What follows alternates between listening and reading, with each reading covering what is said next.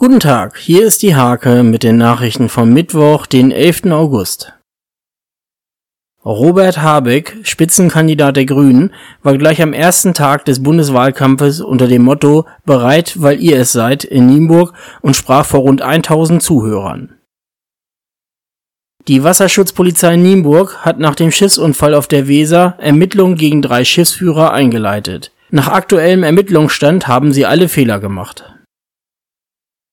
Das Lockumer Ehepaar Wilhelm Grohlms plant die aufwendige Umgestaltung ihrer alten Scheune. Vier Mietwohnungen mit einer Grundfläche von rund 75 Quadratmetern sollen in der Scheune entstehen. 14 junge Landwirte haben jetzt ihre Ausbildung abgeschlossen und wurden im Rahmen einer kleinen Feierstunde im Blattpavillon der Deuler in Nienburg freigesprochen. Zum Abschluss in der Formel E geht es in Berlin über den Kurs auf dem ehemaligen Flugplatz Tempelhof. Rasts Audi-Team ist zudem letztmals in der Elektrorennserie am Start. Diese und viele weitere Themen lest ihr in der Hake vom 11. August oder auf www.diehake.de.